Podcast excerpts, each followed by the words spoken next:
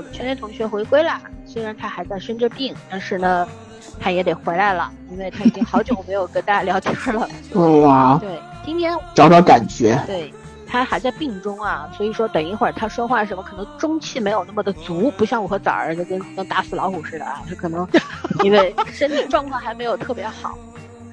可能可能就讲话会没有那么的有精气神儿，大家也要谅解，好吧？还有呢，他家里边网络没有太好，所以说呢，可能有时候会有一些卡顿啊之类的，也希望大家能够理解。有很多的新听众，我看在评论区问我们说：“哎，你们三个人怎么说话声音老是不一样大小？因为我们不在一块儿，我们三个人在三个城市，我们从第一期节目录制到现在一直是网上异地录音的，所以呢，我们所有的呃这个基础都是建立在网络好不好 这个基础上的。的，对，因为三个人家里边这个有用电信的，也用联通的，也用移动的，对不对？这嗯情况也不一样，对不对？然后呢，所以呢，呃，有时候因为录制的设备不一样，比方说我和崽儿是用手机的，圈圈是用电脑的，嗯，因为他那个手机的那个端口不太好，啊、有时候那个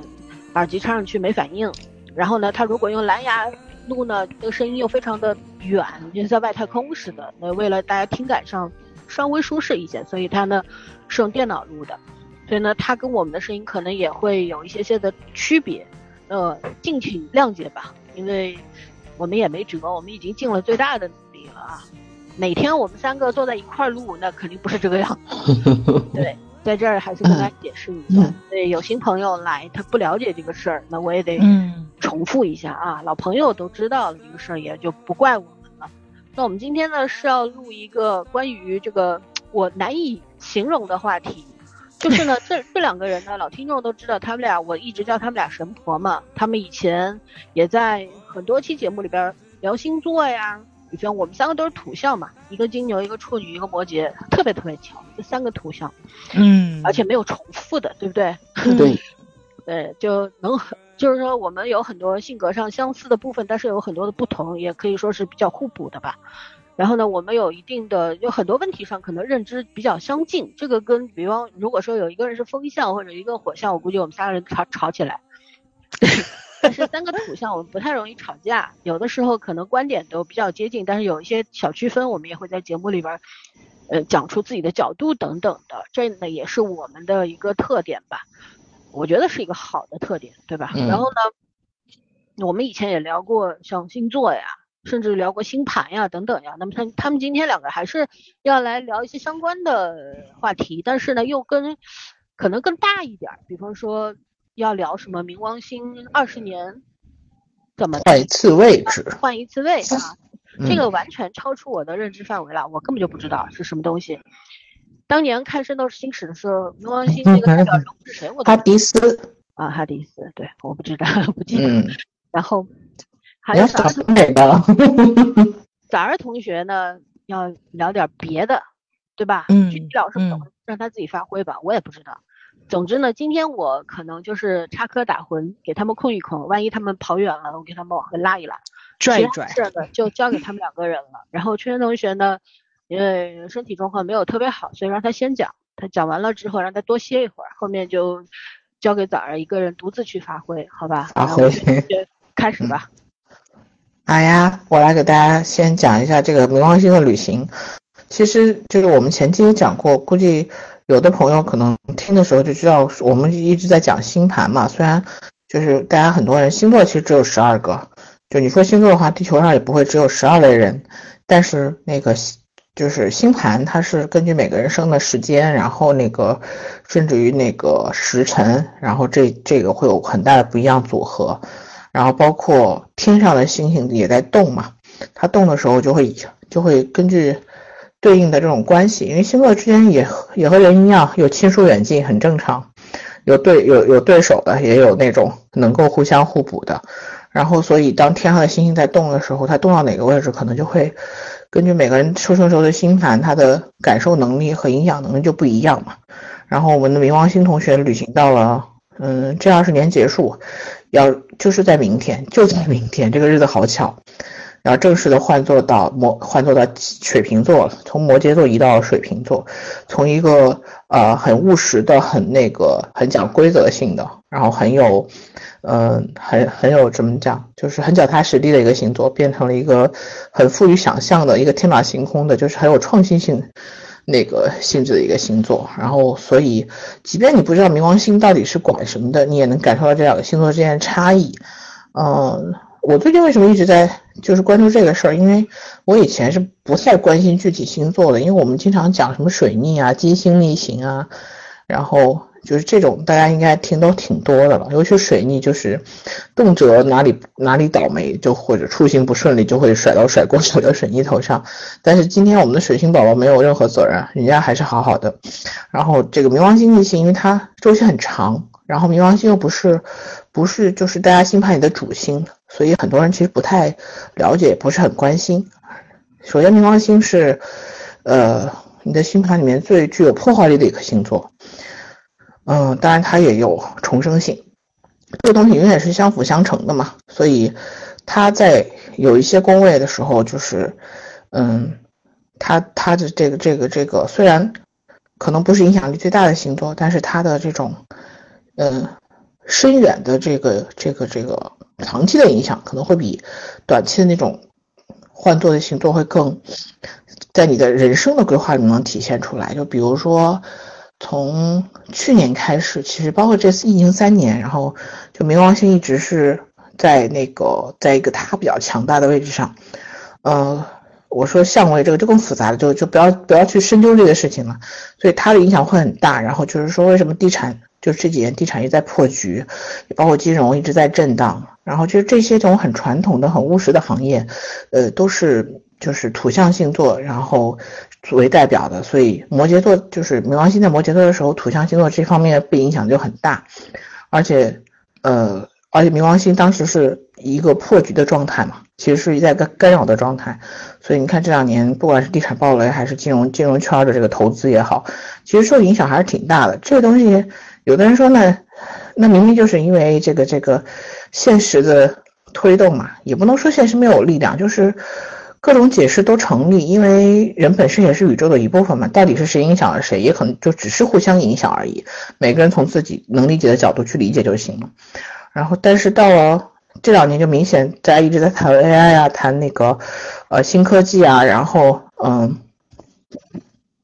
这种嗯大数据之类的，这个就相对来说是确实是风向性的代表的，就是代表的一个交流沟通一个新的模式，然后。这种这种方向为主的，所以其实，嗯，你说是谁影响了谁，说不出来，但是确实是可以把它看作上面的这种相关性。然后就是从去年开始到今年，冥王星一直在加速运转，就是它一直在破传统环境，然后那个可能就更擅长交流的，然后更擅长变化的人，可能就会在这个大环境里面找到更容易如鱼得水一点。而只擅长埋头苦干的人，其实可能，嗯，在在整体的环境里面就没有像以前那样，就是，嗯，那个时代，然后更容易得到更多的机会。这个也是一个变局吧？就怎么讲？说公平，说公平不公平也都好。其实每个每个时代每个时代特色嘛，嗯。然后另外一方面就是它其实在反复。去年的时候，它有从。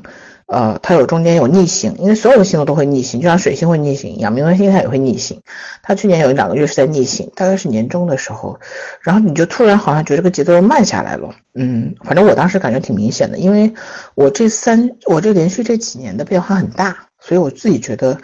就是有的时候是你努很努力，但是并没有得到你想预期的那个结果，甚至这个方向都不对。有的时候你是觉得哎呀好累，我想躺平，可是。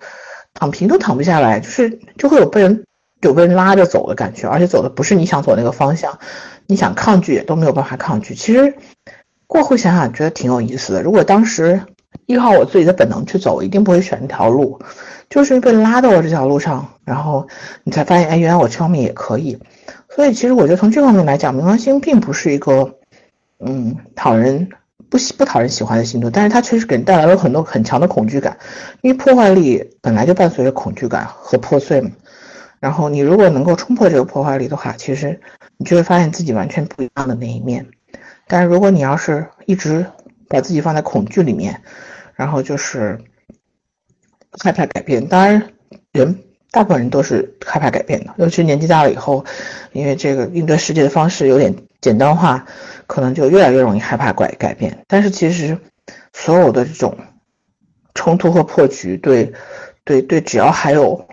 活着信念的人，我觉得其实还是好处多于坏处。就是对年轻人来说是机会，对老年人来说，对年纪大人来说是重新认识自己的一一一一次可能性。嗯，就是虽然有的时候我也很不爽啊，包括这两年，我从身身心各个层面来讲都变化很大，但是我还是觉得没有白过。就是有的时候你不到这个局面上，你是你是不可能往那个方向去自省的。人虽说，呃，是这个有人擅长自己，有人不擅长，但是其实人还是本能是趋利避害的，就是会不去面对那些自己不喜欢的东西。嗯。包括复盘这种，也很少会有人主动去复盘这些，就是说自己不擅长的，或者是嗯那种就是自己都不想去回忆的那那那些过往。我我每天都自省好几遍。你这种你这种太少了，就是大部分人是自省也不会去想自己不好的那些地方，就会想我我我我今天很开心啊，得意啊，或者是什么，就是内心一普普通意识上是可以接受的地方，但是。其实深层意识上，就自己那些不愿意面对的地方，其实很难去反省的。就是除非你真的遇到不可抗力的局面，然后你不得去反省的时候，是比较不焦虑的人。对啊，所以捋清楚了，我一点都没没不是说完全不焦虑，但是就不太会受外界的影响，活在自己就是突破舒适圈嘛。对，就愿意主动去突破舒适圈，终究是少数。但是冥王星就会给你这个机会，你要。你要去突破舒适圈，不好意思，不给你留下来的机会。然后不管你是顺着他还是逆他，都不会给你按理出牌，因为水瓶座不按理出牌。上星座里面，水瓶座他是最不按理出牌的。但是就因为他不按理出牌，所以他很有创造性。然后也就是说，给所有的人一个重新、重新创造自己的一次可能性。然后而且他要在这待二十年，他明天。他明天换座了以后，就算正式在水瓶座待着了，然后可能如果很擅长过去的规则有些人就会特别难受，要难受一阵子，啊，不过也没关系，最近大家一直都都挺难受的，也不差你一个。然后还有一些人可能就他对他中间还要再再回去逆行一个月，大概是今年的九月份，我没记错的话，就他还要再逆行回去一次，但这次。嗯，有一个人形容的很有意思，就是他要回去拿行李，因为他要走二十年，然后所以他要中间回去拿行李休息休息，所以 OK 啊，就是就是你你已经可以往前走了。可是他其实星座逆行是给你一个回头的机会，就回头看看你还有什么东西你是可以查缺补漏也好，然后你是可以去回顾一下，甚至去重新思考一下自己的未来规划也好，我觉得挺好的，没有什么不好，对。然后这是我这两年觉得对于逆行，呃，最大的一个就是跟以前不一样的一个一个认知和理解方式，嗯，所以其实不要把逆行想那么可怕，觉得啊自己逆行的时候很倒霉，倒霉都是因为他逆行了，也倒不是，就有的时候你你自己会停不下来，然后星座拉着你回来，然后让你让你回头去看看，嗯，所以我有的时候觉得突破一下传统的这种规则。也挺好玩的，就可能会很累，确实会很累。然后你会你会发现很多你原来没有想象过的地方，或者或者就是真实的触碰到，触碰到之后，然后你才可能会去想。就像我这种普通的不够强悍的人性来讲，只能靠客观世界给我带进去，而主观世界去去去做这个回顾和判断的能力有限。嗯，所以其实我同事今天也在。打电话就感慨说，这个时代好像就是变化的越来，呃，越来老又倒回去了。其实也不是倒回去，它只是换了个方向，换了一个我们不太熟悉的方向而已。这跟倒回去也没有什么关系，就是拿出来，嗯，应付新世界的这个心态吧。然后明天新世界就要来了。对我当时觉得可能就是充满变局的时代，然后。到时候看会产生什么好玩的事情吧。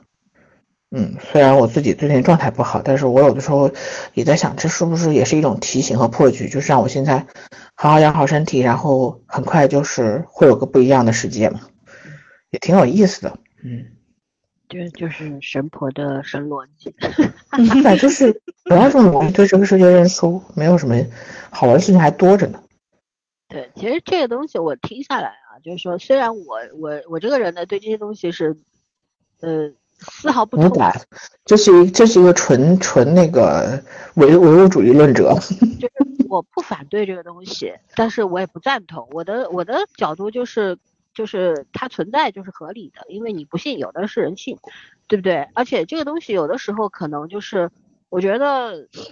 本身你看我们我们的国家，我们也有。周易八卦、紫微斗数呀、风水呀，对呀，这对吧？这东西都是存在，一直。我觉得这中西文化上面、传统上面对这东西，这个东西是统一的，只是说法不一样，表达方式的，研究的这个角度不一样，逻辑不一样吧？归根结底，呃，归根结底，这都是跟星空。有关系的，都跟占星有关，嗯，跟上边是有关系的，对吧？所以对，对，表表达差别，所以我我从来不否认这个东西啊。当然，我是说说说起就我自己的个人的角度，因为我是一个科研工作者，所以呢，我对玄学也好，对什么也好，其实一一直占星学也好等等，我都可以把它归类为玄学。我。不觉得它是科学的范畴，但是科学它是真理嘛？我觉得也不是，嗯，它也不是，它只是在已知的范围内做出一些解释而已，对不对？所以呢，我们不能够非常蛮蛮横的，或者是说带着刻板印象的说啊，这东西都是迷信什么的。我从来不觉得它是迷信，而且我觉得我也很很有兴趣听，只是听不太懂。然后呢，相关的话题。其实我看到受众也很多，因为像在小红书也好，抖音也好，不是都有那个叫什么唐唐什么的那个台湾的那个那个女唐启阳，唐启阳，对，还有那个他改名了，以前不叫那个，还有那个莫小琪，我们的原先的一个演员什么的，嗯，我经常刷到他们啊，可能因为圈圈看，我跟他又是好朋友，所以他看大数据就会推给我，所以我不知道他们这话都听得懂，不知道什么意思。但我也会很有兴趣的看完，但是对我的触动不是很大，就所以我的态度只是谨慎的认为它存在即合理，嗯，任何的东西都是可以作为一种具有参考意义的，就看你从什么样的角度去看待这些，对不对？对，嗯，然后像圈圈说的，刚刚说的有一句话特别好，就是到底是上天在影响人人间，还是人间影响着这个星盘的什么？移动啊，星系的移动啊什么的，这个都不好说，应该是互相影响的吧？我也认为是这个样子的。啊，我觉得这个天地人都是连在一块儿的，嗯嗯，都是连在一块儿的。但是呢，有些东西，比方说，为什么我我今天要说这番话？因为我觉得现在很多的人他就是那种二元性的这种思维特别的强烈，就任何的事情他总是只占一头，他。学不会说站在更广阔的角度去看待、客观的看待这些东西，或者说偏向客观，因为人是做不到绝对客观的，对吧？嗯。那至少是要抱着一个学习的心态嘛，就是 OK，那人家的角度也很重要，我的看法也很重要，他们同样的都应该被听到、被看到，而不是说我就是正确的，你就一定是那个什么，那就不，咱讲的不是科学了，也不是讲的道理，那叫赢学，是吧？赢就可以了。那就很可笑，对吧？所以呢，就是我们我我能说的就这么多了。圈圈差不多了吗？哦，关于冥王星换座这件事情呢，其实是怎么讲？就是大方向来讲，其实我目前看到的，我觉得靠谱的说法都是因为它的周期很长嘛。而冥王星下面一个是呃是它移到水瓶座，再过二十年。我们肯定是不青春了，然后现在二十多岁小孩子可能会会有改变，他的下一个行业是水象，是双鱼，然后所以其实他的这这这四十年的变革会非常非常的大，嗯，然后因为这几个星座的，呃，怎么这这这这这个特色还是差异很大的，所以，嗯，我觉得这个主要还是基于对于你。人生长度，就是说这个相对大方向上的一个变化吧。然后，如果最近觉得顺风顺水的人，那恭喜你，应该大概率是未来是对你有利的。但是如果最近觉得就是真的被颠得上蹿下跳的，像我这种莫名其妙平地生生病，然后呃也没有什么觉得就是说得到了什么启示之类的这样的，就只是说好像在提醒你一样，其实也没有什么，就觉得他如果不以这种方式提醒你，你是不会醒过来的。所以这就是最好的方式。嗯，我觉得就就真的要坦然，心态放开一点，然后坦然接受一下。嗯，就确实是这样子的。就有的时候你自己不知道如何去停止你的行为，比方说拼命工作这件事情。对啊，我就我可以，我永远觉得我可以啊。对呀，因为就是我要讲到另一个话题，比方说最近我跟同事在聊说努力这件事，我说努力其实是一种天赋。因为虽然我们中国人是努力派的，就是从小就跟你说你要努力读书啊，然后你工作努你要努力工作呀，对吧？任何事情都要给你加上一个努力的前提，仿佛你不努力，你这个人就是不对的，你犯错了。其实不是，我觉得努力是一种天赋，不是每个人都具备这种天赋的，嗯，对吧？有的时候你觉得我很努力，可是我觉得大多数可能都是无用功。对，所以呢，我。一直很反对，说一定要教育他人或者告诫自己，我要努力怎样怎样怎样，因为努力有的时候就是白瞎，所以没必要。有的时候我们前，如果你只是为了感动自己，其实努不努力真的没意义。对，就是仿佛要对谁有一个交代，或者对自己有交代，我觉得就没没有没有什么意义。对，但是这个东西都是一个必经的过程。我现在跟别人说你不需要努力，别人会觉得我在害他，但有一天可能。努力也白瞎，那就是自己的人生经验了。到了一个阶段，自然会明白，对吧？所以，那努力又和躺平对应起来了嘛？前些年刚刚 B 站出现躺平什么 后浪这词儿的时候，大家都反应特别大。有的时候，但我觉得大家对躺平也有一个认知的过程。曾经大家以为躺平是什么，就跟三和大神一样，就躺着那啥也不干，班也不上，天天。去网吧，钱花完了去打一天工，就这样，这个叫躺平。但我觉得我的认知上，这个叫躺平，你知道吗？但是有很多人觉得我躺平，我就是我不想好好上班，我就在家里边啃老或者怎样。我觉得这个也，如果说你的父母愿意的话，我没意见，我不评价。但是很多事情就是它总有一个极限的，因为要根据你自己家庭的实力嘛，以及你父母的耐心嘛。还有你对自己的那个容忍嘛，对不对？你不可能对都在做这件事情。每个人每个阶段的需求、心理需求也是不一样的，包括财富上面这些东西都是也很主很主要的，你的自己人生的构成的部分。还有就是你对自己有的时候工作可能给不了你很多的赚不到很多钱，但是有的时候一些小小的成绩会给你带来成就感，那这个这个成就感对自己也是很重要的。对吧？有的时候我们工作，你说单纯为了钱吗？不是，尤其是有一些开创性工作的，那就是有成就感的，嗯，对吧？就所以这是个很复杂的议题。那放到现在，我觉得像我们三个人属于躺平的典型，必须是给小红花的。为什么呢？我们不生不育，对吧？不婚不育，很躺啊，对不对？我们躺在这个时代的顶端。而且我们现在很多年轻的女孩子，二十岁就说啊，我们不婚不育，我们。中年了，我们很多很多年，快二十年都是这样的想法，就是这样。为什么这么做？那如果按照就是说你必须要，呃，繁衍啊，或者说怎样的，那我们拒绝了，婉拒了。就是我们不觉得说我们一定要生育后代，对于我们对人生来说有多么多么的重要，它不重要。为什么呢？人就一辈子，你既然带不给带不了你给没法带给你的孩子子孙后代更多的财富，或者说更多的，呃。呃，基础的时候，或者说你没有没有办法保证自己一定能够养育出一个身心健康的孩子的时候，或者说这个环境就真的没有那么好，不适合下一代成长的时候，你放弃了，我觉得这就是躺平，对吧？我们下下一个阶段，我们这一支不参加了，还躺的不够平吗？但是这也是在只是在这个意义上。这个角度上面躺平了，但是你要说在工作上，那是真躺不平。你想躺躺不平，你想奋斗你奋斗不了，你想卷卷不动，对吧？四十五度的夹在那儿，仰望天空。这是大多数人的状态，就是你想躺下去，你没资格；你想卷，你卷不动，非常对。这不仅是我们中年人的尴尬，其实很多年轻人也有这种尴尬。所以说呢，就是为什么要这么说，就是因为没有标准。每个人对自己的生活也好，对世界也好，对人类世界也好，对吧？对整个社会环境也好，都有不同的见解。要容许自己说，也要容许别人说，不能够搞这种语言霸凌啊，然后在互联网上面搞霸权的，你你没资格，我也没资格，博采众长嘛，对不对？嗯，OK，那我们全说完了，我们崽儿，然后你们可以互相补充，好不好？好，嗯，崽儿来，我打会儿游戏去啊，你玩吧。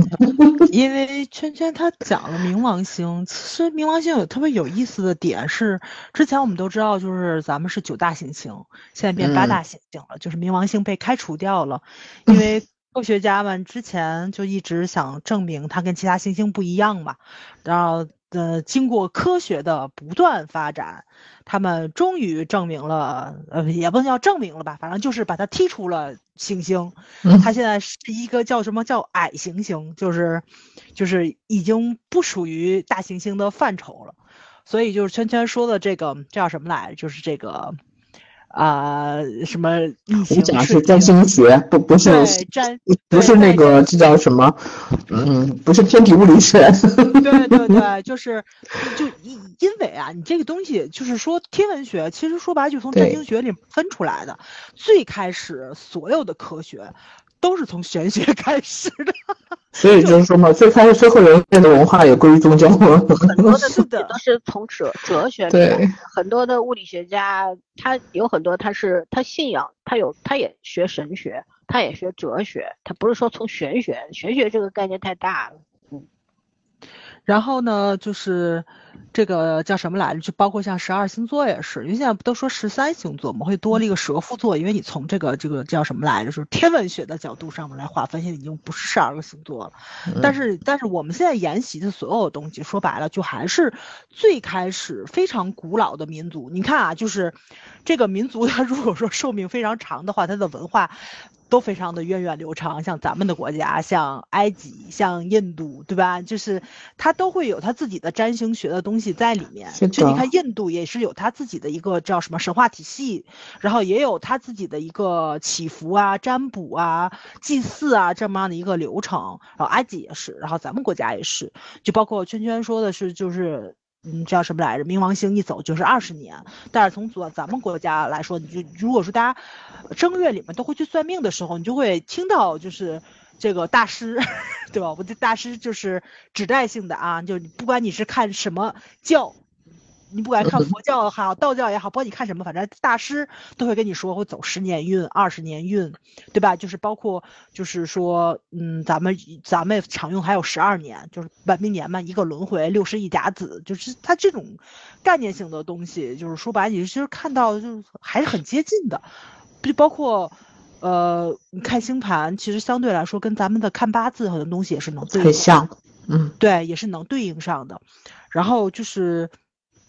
咱们会有什么，就是那个，嗯，什么四十八柱啊什么的。然后你包括看那个什么，那个那个那叫那个叫什么，呃，星盘也是十二宫，它其实相对来说就是跟数学也是也有一定的这个挂钩的东西在里面。就是，所以，嗯嗯，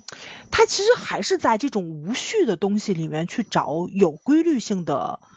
呃，这叫什么来着？就是那个互相靠嘛。说白了，其实是的，就是它会有一定的归纳总结的东西在里面，但是就是你就要明白一一点，就是它其实是在讲一种缘分，因为我觉得就是咱就是我上次就听到一个人说嘛，说中国他觉得最。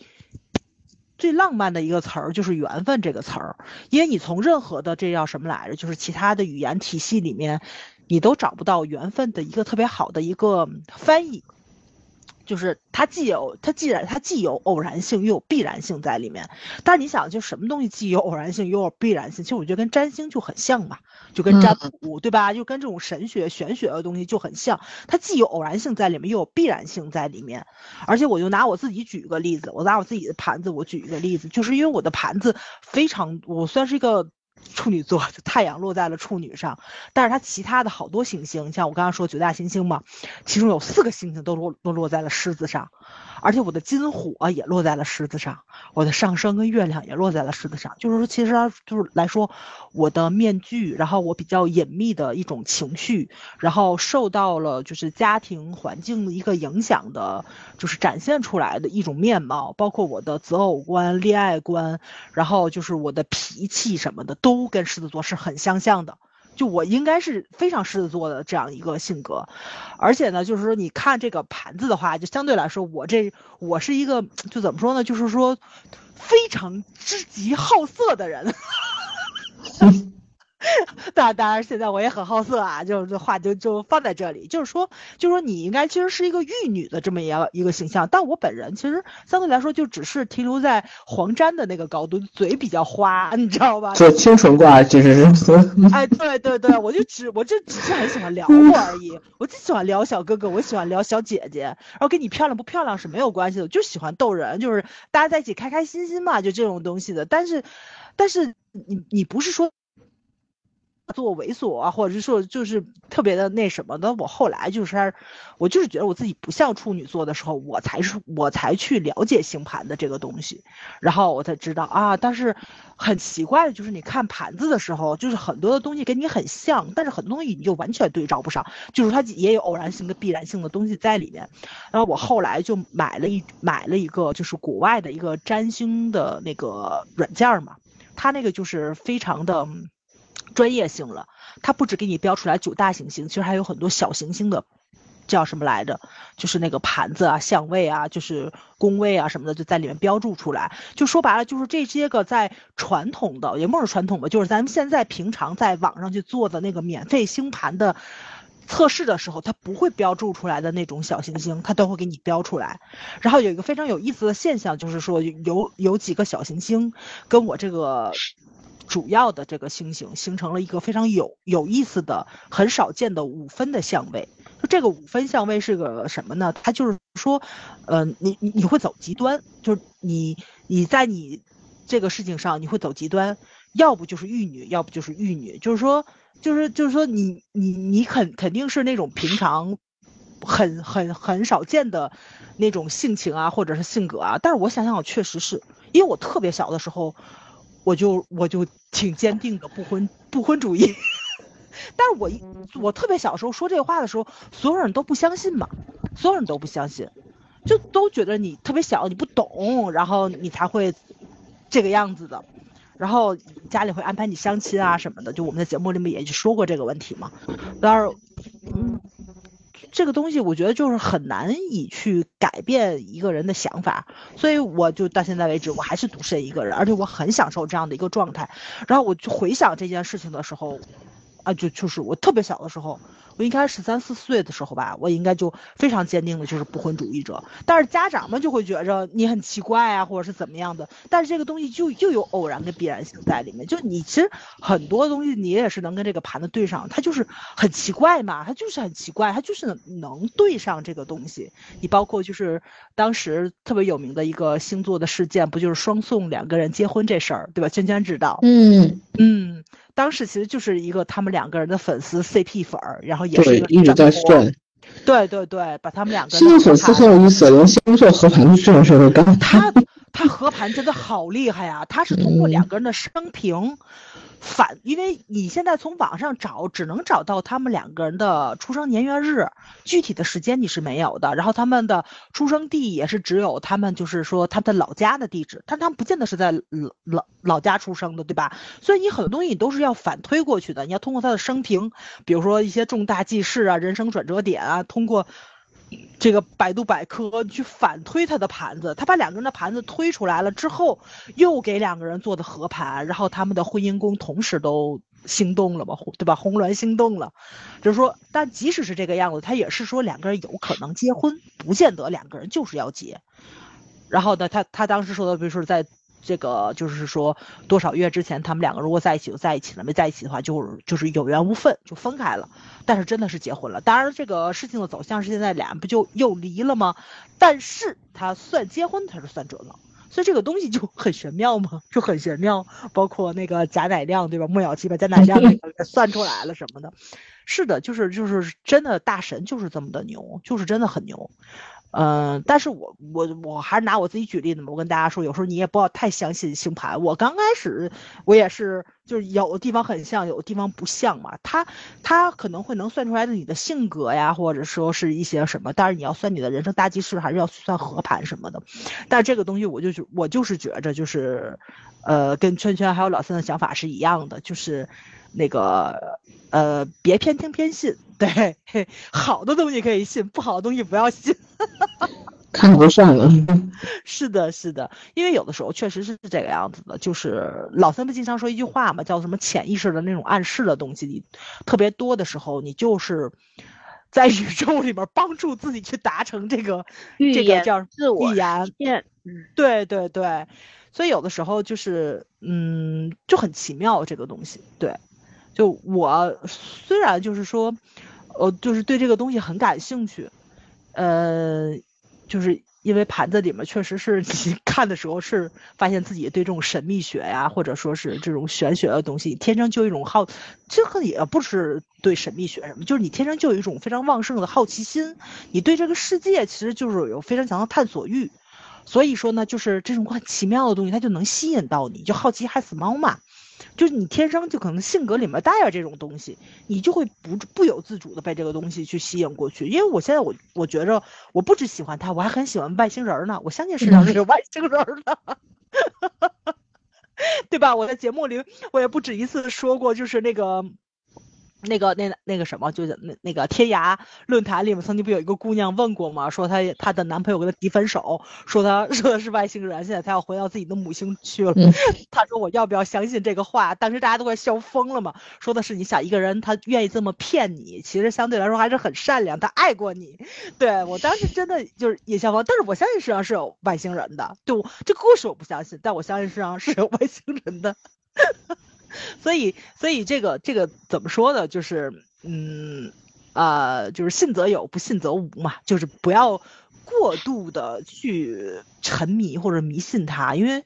这这叫什么来？这就是就是你能看到吧？就是这个假大师诈骗案里面经常有这种，就有人倾家荡产。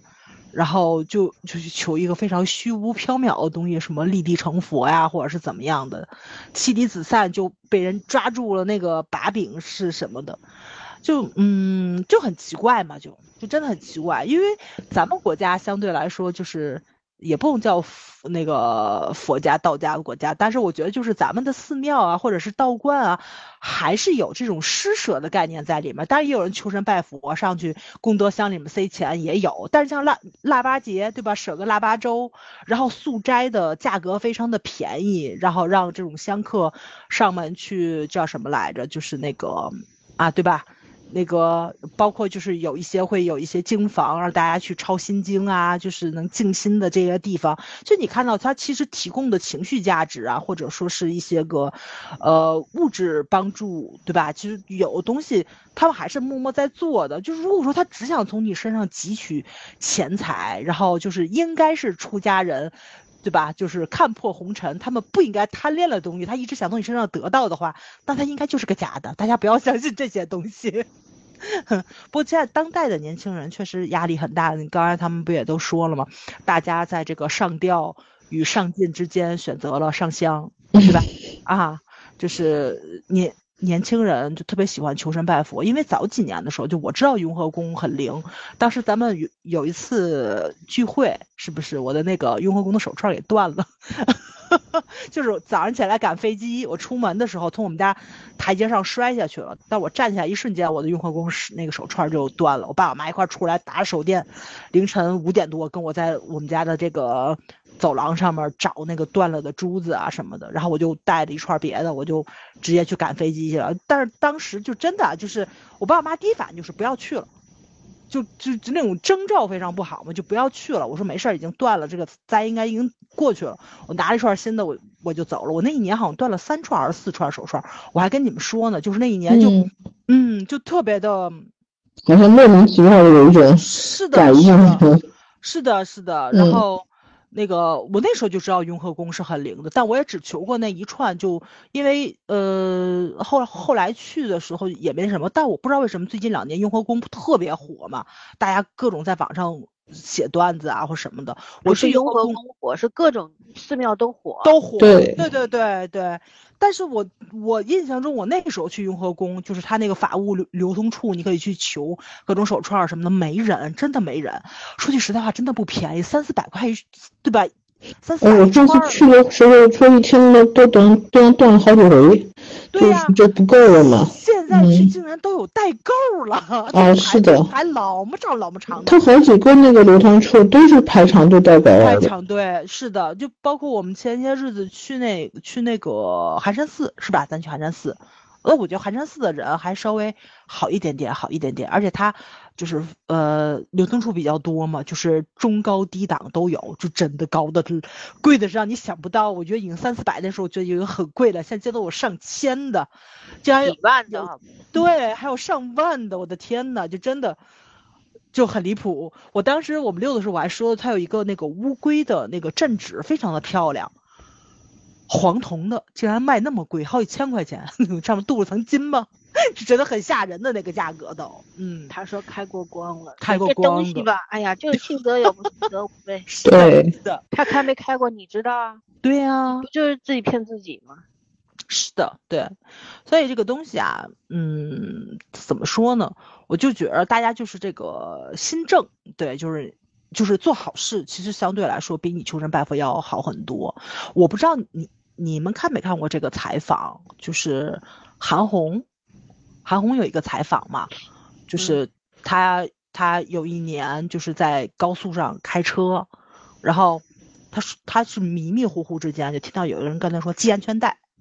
而且不是车上的人发出来，她是觉得头顶上上面人说的，她迷迷糊糊，所以把安全带系上了。她说她听到耳朵里面那卡扣嘎噔儿一声的时候，这个车就翻下了六米的沟，嗯，然后他就从车里面出来，他他出来他他他都是懵的，毫发无损，不在跟他说的，他毫发无损，而且他的他说他当时还戴着眼镜嘛，眼镜上连个划痕都没有。积德就是善多了，对对对，天保佑他。是的，然后我印象非常深的就是，就是他这个采访后来被不又被翻出来了嘛，就底下所有的人都说的是，就是说做好事，做好事的话，就是这个就是，呃，怎么说呢，就是是会保佑你的。我我我也觉得是，就是很多时候吧，就是大家可能是需要一点点这种心灵上的，嗯，信仰啊，或者说是善意呀、善念啊。就我们三个人在聊天的过程中，我们之前都说过，我们都是相信人性本恶的人。就是现在你可能能能来到这个世界上，说白了，大家都是来修行的，对，大家都是来受苦受受罪的。即使你托生到一个特别特别好的家庭里面去，我觉得人生来不可能是没有烦恼的。当然，钱多有权有势，肯定是比咱们这种普通老百姓过得要舒坦啊，这是肯定的。就是咱们也很羡慕嘛，但是人家涛生没有那么好，没有办法。但是就是相比较来说，我觉得这是所有的人就是活着都挺不容易的，大家肯定都有自己，对吧？就是心里面或者说是，呃，身体上啊、精神上啊，你肯定都会受到过伤害啊，或者是怎么样的，我我给你比喻一个，如果你嗯把人间比地狱的话，地狱有十八层，每个人嗯，对吧？有稍微这个好一点的人，他可能就受的磨难少一点。少一点，对，是的，是的，是的，那你要是用这个呃这个什么轮回所谓的这个轮回来讲，宿命论来讲，或者怎么来讲，因果报应来讲，那你就是要行善积德嘛，你这不就有没错通了嘛，是吧？你行善，你这嗯辈子行善积德最多，下辈子日子好过点。但我不信这个，我一直就觉得人就一辈子，你做好事，但行好事，莫问前程，这个是最己的，就是，我觉得是对自己的一种关照，并不是说我做任何好事，我不是为了我下辈子，我不信有下辈子，对，我我也不觉得下辈子，我也不觉得我做、嗯做好事是为了给自己积德或者怎样，我从来没有这种想法，我只是会去评估一下这个人是不是值得我帮，以及这件事情是不是值得我用多少的力量去帮他。啊然而，我然而我不会去想这个人以后会不会回报我，或者或者说这个人以后我遇到困难他会回报我，我从来不想这个，我就觉得没错，我嗯秉承的就是莫问前程，就有很多的事情，对，就是靠自己的心去做事是的有的时候你帮助别人是对自己的一种成全，而不是说为了为了什么为了什么。哎，没错，老森说的这个其实就是，就你去看那什么时候，就是那个有时候，呃，这叫什么来着？就是佛教啊、道教啊，他也会去说，就是你不要刻意，很多东西落了刻意的时候，其实就是心不诚。对，就大家应该，呃，也不是说应该吧，就大家最好其实相对来说还是主动的，或者说是真心诚意的对待对别人都温柔一点点。就这个东西有时候不见得说是你去做个好事啊，或或者是怎么样的。你看到一个女孩子，她比如说她来月经了，她的裤子红的，你给他挡一下，其实这都是一个善意，这都是一个好事。就是很多时候就是举手之劳的这种东西吧我。觉得人人与人之间也好，人与动物之间，或者人与物之间也好，都是应该有这种互相关照的理念的。没错，对吧？嗯就像，嗯比方我再说，就比方说早上去寺庙里边儿，他可能是他信这个东西，他会去求一串这个开光的宝珠之类的，而我我也会去买一串，但我从来不说求，为什么呢？我就觉得哪个好看，我们买哪个。就是这个，我觉得也是没好看买哪个。但但你会觉得他可能这个寺庙比较灵啊什么的，他会为你是挡邪、挡灾、挡煞。我没有，我没有，我就买了，我也不带，我就买回来好 OK。哦，对，老盒子里三他不带啊，我觉得很对对对，他他他不带，对，我觉得嗯好看就可以了。所以嗯每个人所求不一样，但是你是的不能说，就说这个东西对你就有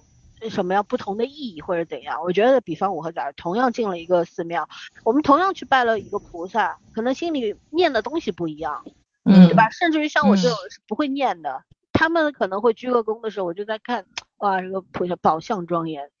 画的真嗯好。真好看，怎样怎样，就是 为为为什么呢？不是说刻意强调说啊、你不信这个东西，你就不会被这个东西所困，还是要回到天地人，它其实是一体的这件事情上面。是的，嗯对，我是以前小的时候不相信这个东西啊，完全不信。我现在也不能说我信，我只是觉得就是说，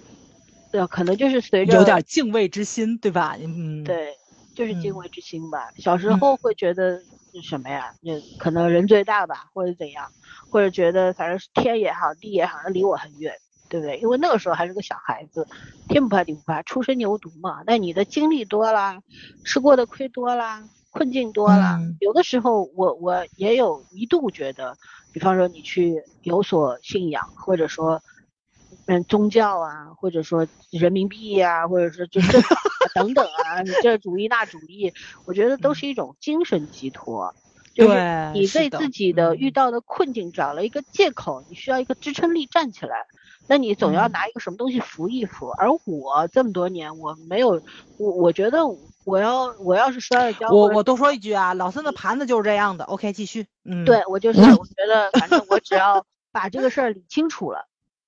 然后嗯我觉得我理清楚了，这个事儿 OK 了，对我来说就已经解决了，我就会站起来重新开始，就这样。所以是嗯每个人是不一样的，就是不一样的。对是的，是的，就是每个人都是不一样的。嗯。你继续吧。呃，我继续，就其实就是星盘，我们已经聊了非常非常多次了，觉得就是已经没有什么好说的了。我不知道老三是咱俩去的那哪儿吗？就是那个有间望后面那条街，就他们那算命啊什么打小人儿，咱咱哦不是，咱俩看的是打打小人儿，那我就跟别人去的，就是那个香港有间望他妈夜市儿后面有一条街，就他那个夜市儿不都是卖各种东西的吗？我在那儿买过贺卡呀，买过 U 盘啊，就那种小都是小玩意儿，就是几块钱、十几块钱、几十块钱就能就能买回来的东西。就说白了，其实咱这也有卖的，只不过你在逛夜市儿的时候，你就特别容易花钱嘛。然后后来就走到那个他那个后面那一条街的时候，我就发现都是跟小帐篷似的，特别好玩儿。挂摊儿，对，挂摊儿，它有算命的，它有水晶球，还有塔罗牌，而且还真的是有那种就是喝咖啡，就是那咖啡渣，就给你看那个，哇，这这这是太好玩，打开新世界的大门，你知道吧？我们从那儿走，但是我们也没进去，因为不知道里面多少钱嘛，身上没带那么多现金，然后就就就没有去，然后。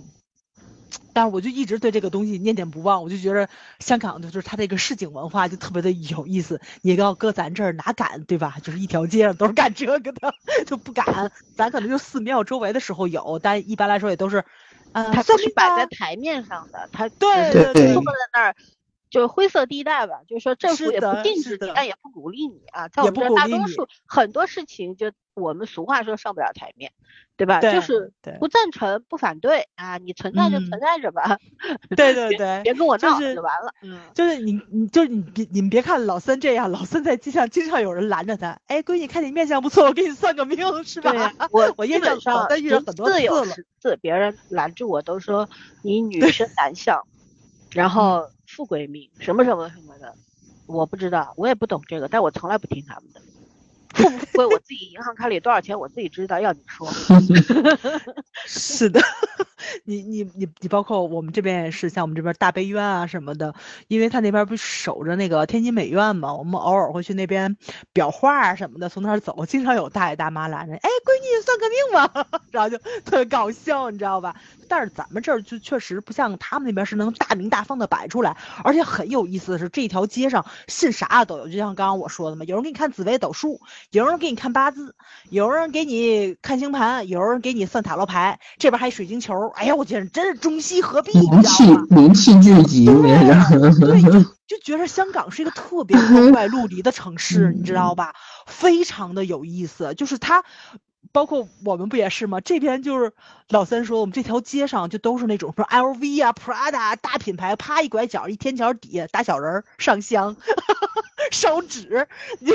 就它是那种怎么说？就是你拿起来相机拍，左边儿是一种生活，右边儿是另外一种生活，就它的割裂感跟那个就是很奇妙的融合在一起，上海的市井文化还不一样，不一样，就是都不一样。本嗯身就上海和香港有很多异曲同工之处，比方说都是中西化、中西风文化都比较融合的比较透的两个城市嘛，对吧？但是嗯我觉得方向不一样，就是香港的它可能就更加的割裂，就是它西方的东嗯西，因为它被这个殖民了这么久一百多年，对不对？就是嗯它整个经经营的是很透的，但是它又很神奇的保留了很多东方神秘色彩的东西在里边对，传统文化在里嗯边。反正我在我们大陆地区，我是没见过大小人的，可能呃广东啊、潮汕地区有，但我们也是有不在对不在那住。我们也没有了，很我少。到广州广州去，我小时候去广州，然后就是因为我的祖籍是广东的，那时候小时候跟我爸爸妈妈去广东，然后就看到很多那种宗祠嘛，大大小小的，嗯就是你在一条老街上，你都能看到一个什么什么祠堂啊什么的，就在我们这儿是没有的，就觉得非常嗯新奇，真的很惊奇。但是就一个地方一个地方的文化，所以呢，可能那一片的人就更加能够互相理解吧。而到了我们这边的话，就像上海的世界文化，就是反大家刚刚看我反话》，就是小市小市民是怎么活的，资本家是怎么活的，反正互相也没有什么的穿插性，也没有没有办法互相影响，其实也是很割裂，但是与香港那种割裂又不一样，嗯嗯，挺有趣的吧。，天津也是有天津的割裂在这边，嗯对，但是就是每个城市的底色呀，或者说跟它成长起来之后蜕变的样子，肯定是完全不一样的。就我觉得天津现在就是很多非常下里巴人的东西，就是在慢慢的消失掉，而且消失的非常的快。嗯对，就是它也不一定是好事儿，只是可能嗯，真的只是一个人类世界社会发展的一种必然的一个。趋势。对嗯，是的，嗯，对呃人为干预的东西也很多啊。对，没错没错，但是就你就会觉得很有意思嘛，就是就是香港是一个非常有有意思的城市，我其实是很鼓励大家多出去转一转的，就是就是你会看到非常多不一样的风景嘛，而且就是它特别有有意思啊，这个塔塔罗牌嘛，因为我也玩塔罗牌，就前些日子我跟老芬们说了，我已经好久不不摸塔罗牌了，但是我的这副牌，它就确就确实是你长久的不摸它，然后你一算就很就很灵，就很准。就是，呃，叫什么来着？遇事不决问塔罗啊。就当然，我觉得这个东西就是可能是有阶段性的。就是我年轻的时候是很喜欢去这叫什么来着？就是那个玩这个东西。但是随着这个年龄的增长的时候，就就是你心不静啊、不定啊，或者说是你自己有的时候就已经觉着，我靠，我这个做这么一个容易的决定，我还能还要问一副牌，我自己就不能做了吗？就 就你随着年龄的增长的时候，你其实就可以去做很多决定了。因为塔罗牌它有时候就是问决定的，就是 A 或者 B，你选哪一个更好，或者这个事情。就是后面会不会变好，有个什么样的趋势，它只能问非常近的东西。就做决定的还是你自己，还是你自己要一个理是的，对。而且我觉得塔罗牌特别有意思在哪，就是你去算这个塔罗牌的时候，它其实很多时候反映的是你的内心，就很就很巧合这件事情嘛。就其实很多时候就是大家都明白，就包括这朋友问你，哎，你说我我要不要结婚，我要不要离婚，他心里其实是有答案的，他只是想找一个人，对吧？就是。你能就是塔罗牌会告诉你人设，对对对，但是但是你要明白，就是你问的可是一副牌，它是一个死物，就是它其实有时候抽出来的这个东西是有非常强的随机性在里面，它有七十八张在里面的，那哪怕你是小二克纳，对吧？二十二张，它其实还是有一定的随机性的东西在里面，所以就是很玄妙，不就在这儿吗？就是你有时候你你算出来的东西，其实跟你的内心。就是很吻合的时候，你其实就觉着怎么就这么寸，我就非抽到了这个牌，就就很巧，它就是有的时候就让你就有那么一点点不寒而栗呀，或者说是叫什么来着，就是那种巧合的必然性在里面。那会不会存在一种，就是说，其实你抽到这张牌，以你这个本身有有这样方面知识的人来讲，你会觉得啊，好好巧啊，好像有所感应啊，跟这个牌啊什么，或者上天在给你什么暗示。但是如果从我的角度来看的话，我我我不会这么认为，我甚至会就就是概率性的东西，就你会觉得一个是概率性，还有一个就是我换一个角度解读的话，可能它就是另一层意思了。呃，倒倒也。对对对对，这倒确实是。就你虽然翻出来同样的牌，这个人问事业跟这个人问婚姻，肯定解释是不一样的，这是肯定的。对对，但是就是它其实相对来说吧，就是你你会觉得是有概率的东西，而且很奇妙就在这里了，就是你就是嗯，你你每一副牌就跟你自己的亲亲密度是有在这里边的，就是你其实算的过程中，你能感觉到就是这个牌就特别随人，我的牌就特别随我。你知道吧？我那牌就是特别的懒，他一般来说吧，他最多给我算三把，我算到第四把的时候，他他必甩脾气，就是算出来都是乱七八糟的东西，打都不搭打，就就就特别懒，就就跟我特别像，你知道吧？然后我还问我朋友，他说他的牌也是这个样子的。所以你就觉得就就就就很有意思嘛，就是就为什么就是看到玩塔罗的人，他有时候会有几十副牌，就就在这里了，就是因为牌龄不一样，包括就是牌性也是不一样的，所以说相对来说，就有的时候他以此为生的人，对吧？那我们这种肯定不是啊，我们自己拿着玩嘛，就以此为生。大家千万别小瞧这件事情啊！我我现在真发现了，就是这种莫名其妙的东西好挣钱呢。我现在就喝的咖啡馆里面都有人算塔罗，你们知道吗？你知道为什么抖音上现在越来越多的人是做星座的？对呀，是是一回事。大家心里边都没有什么踏实的东西可以抓住嘛？是的，就就你比如你感情受挫了，然后你就要去看看啊，为什么？就是会无限对应嘛。我之前就是有工作对象，在一个一次公益的项目里边遇到一个小也不算小姑娘，快二十五六岁吧，那个女孩子对我来说是个小女孩啊。然后她当时就是失恋了，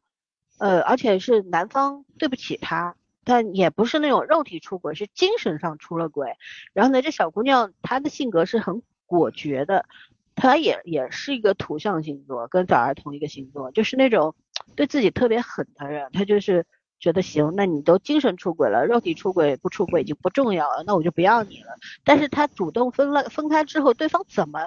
再找他呀什么？他是拒绝，绝不相见。但是他内心异常痛苦，他就跟我说，他说他当时觉得他自己抑郁了。我觉得他没有抑郁，我觉得他只是那那个阶段他有抑郁的情绪在那边，因为经历了分手。后来我跟他说，你你其实，在你心内心深处，你觉得你受伤害的，并不是说这个人背叛了你，呃呃，这个人你跟这个人分手，这个分手这个举动带给你多少的伤害，而是你觉得我。我们两个感情那么好，我认为我对你非常好，但是你居然背叛了这份感情，是我不可原谅的。后来他就说：“哎，你你你你这个角度，我好像也是这么想的，但是我自己没理清楚。我说那你在这个阶段里面，你是怎么样去治疗你自己的？然后他就跟我说，他说我就天天去抖音看那个星座分析，他说我就去看处女座，最近呃处女座的归类，就说啊在情感方面是怎么怎么，最近的运势是什么？然后他就说就去看那种什么，就是有一些。反正他不算占呃算占星还是啥的吧，他就会说啊一月份两月份这个处女座在事业上情感上什么什么，我说那你真的信这个吗？他说在那个阶段我他说我不知道我信还是不信，但是他给了我很多安慰，他会他会他会过你知道吧？他说我理智上告诉我这个东西我是不信的，但是一旦就是说我自己能对号入座进去之后，我仿佛我内心的那个厚厚厚的那个茧它就撕掉了一层。他就松了一点点，然后他直到差不多这个过程有三个多月，他直到把这一层层茧全部撕掉之后，他才能看到自己的心。然后呢，他来找我们参加这个公益项目，他并不是觉得我病了，你得给我治病，或者我来诊断，他觉得我可能抑郁了，但是呢，我也可能没有抑郁。我我希望你能帮我看一下，我到底现在是一个什么样的状态，或者他就是来求证我是不是没有病，我只是还在这个困局里边。后来我跟他聊了大概一个多小时吧，加了一个微信。过了一阵，他就跟我说：“他说我好像这个事已经在我心里面已经过去了。”我觉得这就是一个自我疗愈能力非常强的人。他就是我，我很就是我其实是赞同各种手段方式，或者说用各种的理由和借口去帮助自己走出困境的。无论你用什么方法，求神拜佛都可以，对吧？吃斋吃斋呀，打坐呀，干嘛呀？都行，你只要不要违法乱纪，不要去做让自己后悔的事儿，对，方式都可以。真的这样说，这女孩子是那个，呃，反正也也是一个高校的留校了，以后她估计也以后之后要做讲师之类的。其实也是做理呃理工科的女孩子，其实非常理智的一个小孩。但是她遇到感情问题的时候，她就会。他也是不由自主的去寻找了一个方式来，他他说他在当时做这个事情的时候，他没有想过这是我给自己找的一个治疗自己的方法，他没意识到是这样子。到直到这个事过去之后，他跟我聊的时候，我提醒了他，他就觉哦，原来我是下意识的就找了这么一个方式来帮助我自己。对，有的时候就说你你。你下意识的抓住某样东西，可能真的是你的救命稻草。对对，其实就是像神呐，或者说是这种图腾的东西，都是古代的人对于这个现状，比如说大自然，你你处理不了。对吧？你才能够去寻求安慰。比如说，我把我我觉得最好的东西，我献给你，祭祀给你，你能不能风调雨顺呐？让我们吃饱饭啊？其实都有这么一个漫长的过程。就像老三说的，这大家东西都都是新挣来的，就是就是我知道这个东西不见得能达成，但是呢，我就这样去做了，我想试一下行不行？就是嗯，很多时候 就是这个样子。就是我们就是现在可能落了难呐，或者说是我们现在进入了一种困境，我们自己知道有问题了，但又走不出来，所以我们才会去寻求这种很虚无缥缈的东西，就是以此觉得可能会变得更好，或者是怎么样，总总总比绝望来的强，对吧？嗯。但是比较神奇的一个点在哪里呢？就是有的时候可能你会觉得我我只是需要一个。支支呃支点，让我这段时间能撑起我，对吧？给我一点力量，不管他是所谓的迷信活动啊，还是什么什么的啊，都可以啊。但是当这个事情结结束之后，你又会觉得冥冥中自有神助。为什么就是这个事儿让你遇上了呢？为什么这个东西就成了你的支点呢？所以呢，你如果说又比方讲到这种呃星盘啦、什么天体啦什么的，你又能够对应上，所以它就是一个很神秘的。事件就我其实也很有好奇心，我有的时候也会去看那些什么星盘解读啊什么。当然我是我没有任何质疑的态度或者说相信的态度，我就是一个游离的态度，就是哦围观，对，看一看他们是怎么说的，然后能不能有的时候我会很奇妙的发现它与心理学上的一些 观点它还能对应上，就很有意思嘛。就像我以前在知乎上写过一篇文嘛，我就说。他一个问题就是说，有有很多那种算命先生，他为什么好像懂心理学？我后来就举了一个例子，我那时候呃，十年前吧，我跟我姐在那个徐家汇那边那个天桥上面遇到了一个，就应该七十多岁一个老先生，就是拿他自己做一个板凳儿，还旁边放一个板凳儿，然后呢，他就我和我姐走过去的时候逛街啊，然后他就叫住我姐姐，他叫我我没理他，反正就那句话嘛，女生男相嘛，给你看看相，我睬都不睬的。然后我姐姐过去，她就说啊，你你好像最近有什么烦心事？那当时是我的那个姐姐的小孩，就是我外甥。准备考那个上中，然后呢，成绩呢其实是够得上，但没有特别好。我姐就很担心，说这小孩万一就是说用这样的成绩进去，会不会掉车尾，给孩子压力太大？然后呢，他还有其实是有其他的选择的，但是你知道父母的心，或者说孩子他本身就会觉得，那我肯定是更上一层楼更好嘛。如果说有很多选择在你面前，你总是会选第一的，对不对？嗯，没有人说真的，一开始就。没有几个人一开始就有这种心态，说那我宁做鸡头不做凤尾，鸡头和凤尾，很多人会选择凤尾不做鸡头的。所以说呢，我姐当时是被这个事儿困住了，她就啪一屁股坐下，那我怎么办？我就在旁边听着呗。然后我就那那老先生就，其实他很多问题话里边是带钩子的。我姐特别傻，就什么都回答他了，又似乎都没有回答。他自己没回答，我一听你不是全告诉别人了吗？然后人家就是很神秘兮兮的就跟在那讲，那我就很不屑，你知道吗？我就一脸不屑，但我什么也没说，这是一个基本的礼貌问题。老先生人精一个，他就说，嗯，这小姑娘你你是不是这个胃不大好？我说，你看我一个刚做完手术没多久的人，那确实你是能看出来的，对不对？比方你内脏。会不太好，你的脸色都不会很好，而且我觉得懂一些医学知识的人可能会根据你哪个望闻切切，对，你是能看出来。我觉得一个七十多岁的以算命为生的这种老先生，他肯定是这方面都是懂得很多了。我我就说啊，我说这个不难吧？然后他啪一下就跟我说，他说他说就是嗯，那我不说这个，我他说我就我就什么都没有问你啊，我就我就说，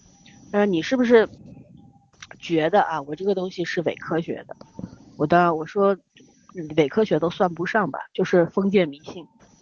但是呢，我说 我说为什么呢？我说真正的大师有没有？有，我也看过。但是呢，我说大师也不出来坐在天桥上呀，哎，对吧？我说我说那大师也不是说给个五十一百就给给你算的嘛。然后我真的觉得这这老老先生到最后给我的感觉，我觉得他可能就是出来玩的。他可能还真的有点有点东西在身上，你知道吧？后来他跟我说，他说你是干什么工作的？我没有没有回答他。我姐就说啊，他搞研究的什么的，那反正就基本上就又我姐嘴很快嘛，又啪说出去了。然后那两天，那就是你们心理学上有一句有一个东西叫预言自我实现。我第一次在一个算命的人口中，并且是一个七十多岁的老头口中听到这个东西，我是震惊的。因为我觉得大多数在街上算命的人都是骗子，嗯，对吧？我我相信紫微斗数，我相信什么这这些东西我都信啊，我相信他们存在都是有价值的。但是在一个我我向来不相信坐在街上给人家算命的人，真不信。然后他说出这句话的时候，我是震惊的，我觉得天哪，他还看书哎，看心理学方面的书哎，就算这只是一个浅显的理论，但是他能做到这样的做。以算命为生的人来说，非常不容易。对，就这个人是有有点有点意思的。后来我就跟他聊了很多嘛，到最后就大家就是很欢乐的拜拜了，就是这样。后来我姐给他两百块钱，对吧？就是皆大欢喜。但但是我我后来我写这个东西的时候，我就说了，我说我其实到最后，我相信他这个老老老先生很多东西他没有说出口，对吧？我也有很多话没有说出口。但是大家就默契的选择了，就是说，OK，就有缘见了一面，然后互相沟通了一下，就仅此而已。嗯嗯，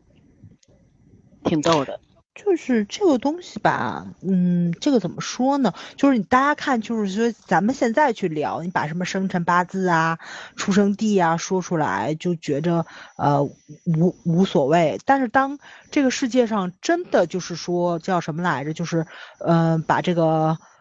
封建迷信的东西，就是奉为这个圣经的时候，我觉得就是特别可怕。就是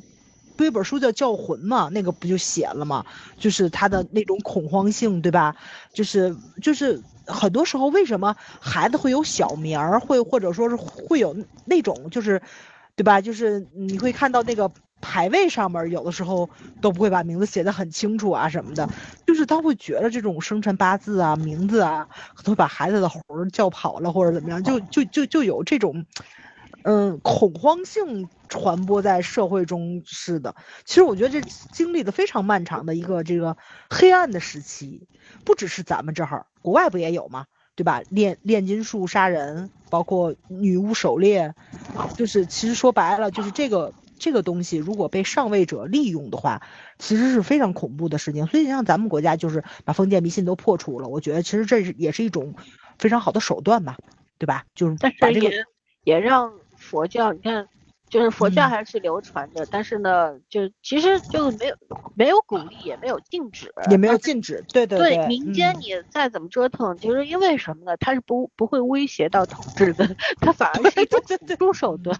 一个维嗯稳的手段，对吧？大家遇事不决，拜拜菩萨什么的，对对吧？你对对别的东西呃没有总比你出去那个举步条二强。呃，对你也没嗯资格举葡萄，那么你心里不安定嘛？你就求神拜佛，你心里安定了嘛？进去花点钱，磕几个头，你心里舒服了，回来继续搬砖，对吧？而且而且就是我觉得大家很有意思在，就是叫什么来着？那个呃，你遇上事儿了，这边阿弥陀佛，那边就阿门，对吧？对，老三来过我们天津，见过我们天津的教堂，老郑都都傻了。我们教堂里面啥都有，真的，我们教堂里面啥都有只能。说说了心诚则灵是吧？而且我们的教堂里面还拉横幅，你知道吧？就是什么社会主义什么的，就什么都有。对，然后包括，嗯对，包括寺庙也是嘛，寺庙里也是很奇怪，就是药王殿可能跟那个叫什么来着，就是那个，呃，那叫什么来八祖啊什么可全都在一块儿。嗯，我之前去年呃大概十月还是十一月的时候去了，就是那个一个曹王寺禅禅寺这个地方，在嘉定区，然后它很有意思，它我我第一次见到这种寺庙，它非常的综合，它就是什么菩萨都供。什么的？我第一次在嗯寺庙里边看到了那个，就有那个龙王和哪吒，还有 大金龟、孙悟空，什么九色鹿都在一个池塘里面。我的天呐，然后还有那个太个精彩了！是药王殿旁边供着是关二爷，我我就伽蓝菩萨是吧叫？反正我进去一看，我开始没看那上面写的什么，我就路过嘛，我进去，哎，这不关二关公吗？这哎，这还 人家五财神，人家五财神可以拜的。是，但是第一次在寺庙里看到这个，寺庙里看到，我那天不是给你们拍照片，我说你看这个嗯顶上，这全都是那种飞天的，全全是仙女儿，你知道吧？一个个飞在上嗯面，都是那种雕塑的，特别有意思。以后你们来上海可以去看看，虽然它在远在郊区啊，但我真的觉得值得一去。然后它就不收门票，不要钱的。然后逢嗯正月十五什么的都是都是不摘的，你自己随便去吃吧。里边有很多旁当当地的，就是它很很有意思是什么？就是它它这个寺庙跟上海的很多有名的寺庙完全不一样。首先，它卖的他也有反物流通处，但是那东西都超级便宜，就几十块钱、十几块钱这样子的。嗯然后呢，旁边有很多专门有两个很大的那种可以烧那个，就是比方说你你家里人有人故去了，然后你的那个牌位什么都记在庙里面嘛，供在那儿嘛。嗯然后嗯它专啊门烧元宝什么的，有两个小的那个类似于火房一样的，反正我也说不清楚了，火炉还是啥的，反正嗯。它是做成房子的样子的，就很多人在那边写写上那个什么什么什么名字啊，哦，我知道我知道嗯。然后呢，它、嗯。它里边它有一片竹林，竹林里边就是都是信徒，呃，就是供奉的、奉献的那些。我还看到了齐天大圣，就是木雕的，我应该还有照片，回头给你们看看。还有那种什么玉雕的、象牙雕的都很多。然后我在那个庙不是很大，我就是一路走进去，遇到了一对日本的和尚。为什么是我知道是日本？他们讲日语。那一般中国的和尚不讲日语嘛？后来我去网上一查，就是说这个寺庙特别神奇，他呢，首先他他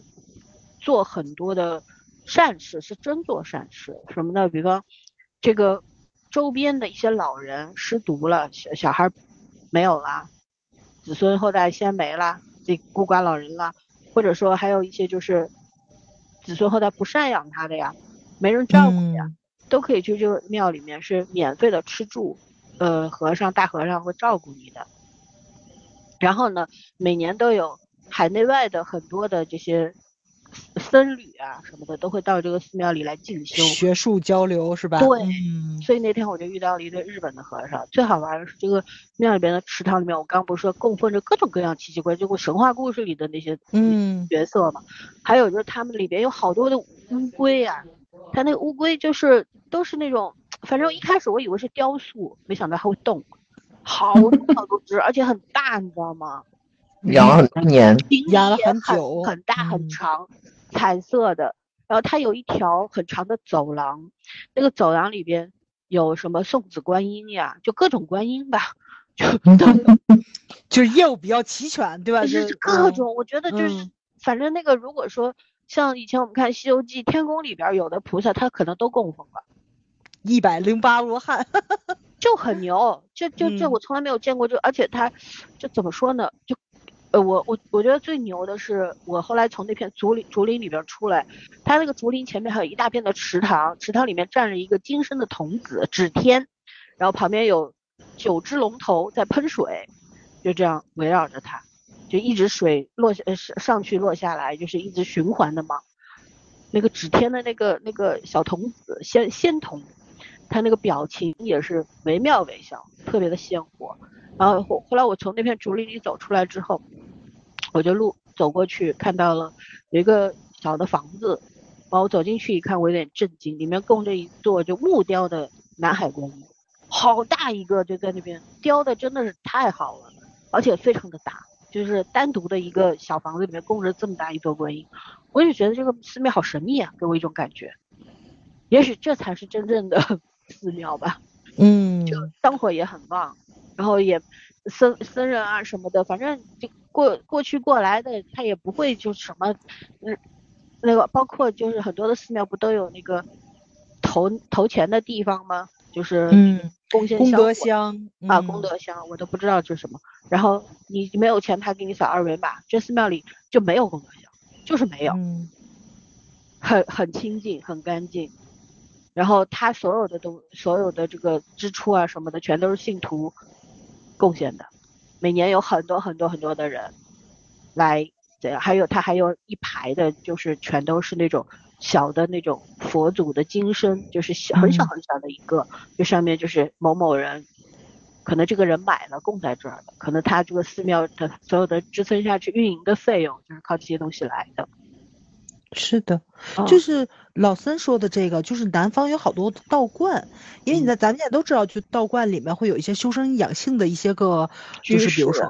居士对他也会教你一些打坐呀、站桩啊，或者说是一些个像太极修炼的这种方法什么的。他有的那个道观里面的，就是那个师傅，他是那个什么，就是可能跌打损伤什么非常牛，他会给那个香客，就是去那个叫什么来着，捋一捋筋骨，然后松一松骨头啊什么的，然后就随缘，就是你有钱，你有二十随二十，你有二百随二百，就是。然后就是手法非常的厉害嘛，就是现在不是之前火过一阵儿，台台州有一个什么寺庙里边，还是嗯。道观里边就有这个嗯，它分文不取，就是你想给钱他也不要，就这个地方，而且很多人就是去治疗了之后，很多正嗯。骨啊什么的，好像包括一些中医经打金针啊、推拿嗯呀什么的啊，对对对对，这东西都有，就就很厉害。所以这东西你怎么说呢？就是说你非要说它封建迷信，我觉得不是啊，它宗教的一部分嘛，对对吧？对对对，但是呢，的就是嗯这个东西，任何的，我觉得就是适可而止，要有分寸感。分寸感你，你如果就是嗯完全沉迷进去，我我觉得也不会好。你就像你就像西方的宗教，对吧？那它也有各种的教啊，新教啊，是的什么呀是的乱七八糟，对吧？圣经都有好几本呢，好几好就是好几版呢。就就是大家如果读读过书，你会觉得很有意思。就是俄罗斯当时不是要引进一个宗教进来，就进行就是底下民民众的一个管理嘛。因为就是咱都知道传教士他会到处跑，对吧？就是说，如果说你政府没有一个官方宗教出来的话，就你底下的人民可能会被这些传教士就带偏了，所以他他嗯就要引进一个。当时俄罗斯为什么引进了东正教，就是因为东正教可以喝酒。我当时看这个时候，太美了我都对，把我都笑喷了。我说不愧是俄罗斯人呐，就是这个就是这个东西，我就即使引进了你，你也得不能破了我的戒。就是说白了，咱们这儿不也是吗？再对吧怎么样都得喝伏特加。对对对对，你该喝酒还是要喝酒的。包括日本的和尚不也可以娶老婆吗？对吧？对啊就是大家的忌讳的东西是不一样的。对，嗯就像我说那个曹王禅寺，那天我出来之后，我去取车，然后我就看到我车前面停了一辆那个呃 CRV，然后是浙浙 A 牌照的，浙 A 应该是杭州还是哪里的，然后两个和尚，呃肯定是和尚，又穿着僧袍嘛，然后一个嗯人脚上他穿不是那种那种呃僧鞋什么的，他穿了一个夹脚拖鞋，人字拖。二十一月啊，也没有很冷，然后还抽着烟，车里抽着烟，然后车上下来一个大概我觉得快该有九十岁的一个老太太，穿的也就是挺华丽的，但是很老很老了，手里边提着两两个就是类似于我觉得就是去鲜花嘛，就是可能是供菩萨用的那种鲜花和果篮儿什么的，就这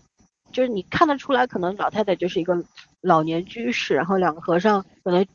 特地从浙江开车把她送过来的，但这俩和尚也没有进寺庙，我一在那儿聊天，我也听不懂他们在说什么，还抽着烟啊什么的，其中一个还吐了口痰。所以你说这个事儿，就就真的就是没办法。我当时就在想，嗯济公 佛祖说什么“酒肉穿肠过，佛祖佛祖心中中留。”，不要在意，不要在意那种。嗯，很很逗。嗯，就是你看人世间很多的事儿，真的是说不明白的，对，说不清道不明，对吧？你你有的时候就觉得你你可能一个时间段你看到这种事行为，你会觉得很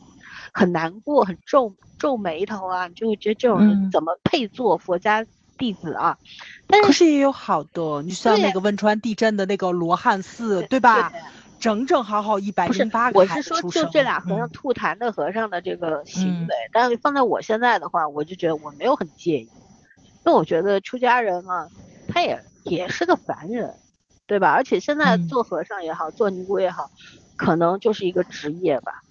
学历要求啊还，对对对高嘞对对对对对，嗯你普通的本科还不是上班嘛，说白了就是，对啊，你像那嗯个我以前那时候很很喜欢打魔兽的时候，那时候我们一群人去那个网吧工会活动嘛，旁边坐一个和尚抽着中华，打着魔兽，小和尚啊，二十出头的。然后我我有一个房子，那个小区里边儿就原先有一个尼姑庵，然后呢后来就造周边尼围着尼姑庵造了一个小区，你知道吧？嗯这个这个尼姑庵的这个住持老尼姑是那时候特别流行，那很多年前了。呃，现在人家都可能法拉利了吧？那时候开萨博九五贴地飞行，主要不开车不知道，圈圈应该知道萨博。现在在中国都嗯，对，买不到萨博，它多牛逼！买不到我曾经非常想要买一辆的车，它不是很贵，但是它很牛，所以 这这这很震惊，你知道？有的时候看到，而且我们家那一片有有好几个好几个寺庙，稍微远一点静安寺，那大家都知道的地方，金碧辉煌，对吧？近一点，嗯就我们那一条路上，一个尼姑庵，一个一个一个和尚庙，就那一条，可挣钱了，就那嗯三角里面三个。